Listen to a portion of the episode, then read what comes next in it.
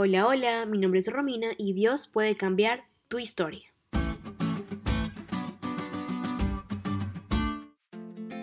Recuerdo que cuando era adolescente no me gustaba mi nombre ni mi segundo nombre. Una vez le pregunté a mis padres si tendré la posibilidad de cambiarlos algún día, a lo que ellos respondieron, hija, pero tu nombre tiene toda una historia, ¿por qué quieres otro? Cuando escuché eso, fui a mi mejor amigo Google y digité, ¿qué significa el nombre Romina? Donde aparecieron muchas páginas con significados y descubrí que significa tierra de cristianos. Creo que desde ese momento no quiero cambiarlo. En fin, en esos tiempos y también antes de Cristo, los nombres contaban tu historia y en esta ocasión vamos a ver cómo Dios redireccionó la vida de Jacob, aquel suplantador que hemos estudiado la semana pasada, quien recibiría un nuevo nombre. Por eso vamos a repasar el versículo para esa semana que se encuentra en Génesis 32, 28. Y el varón le dijo, no se dirá más tu nombre Jacob, sino Israel porque has luchado con Dios y con los hombres y has vencido. La historia de Jacob fue súper loca, con muchos altos y bajos, casi similar a la de nosotros, ¿verdad? Hubo muchos momentos donde Jacob confió en sí mismo y Dios no coge nuestros errores y los pone abajo de la piedra y dice, no hijo, sigue así como estás, que estás yendo bien. La Biblia dice que Dios perdona, transforma, pero muchas veces esos errores dejan consecuencias en nuestra vida.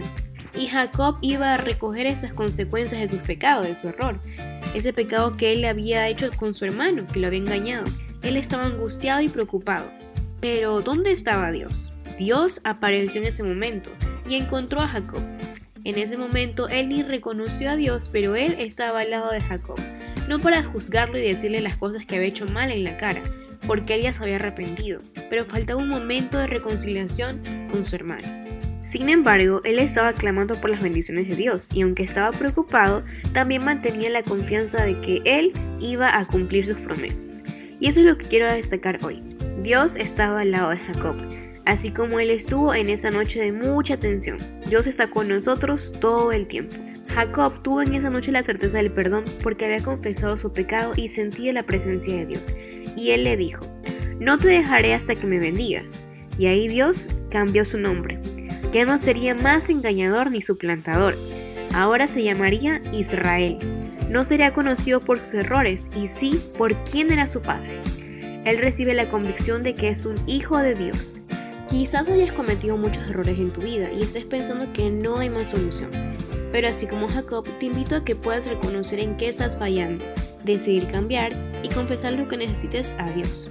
En Él todos somos restaurados y podemos tener la certeza de que su amor hacia nosotros nunca cambia.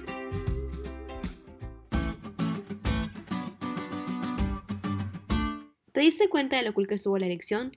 No te olvides estudiarla y compartir ese podcast con todos tus amigos. Es todo por hoy, pero mañana tendremos otra oportunidad de estudiar juntos.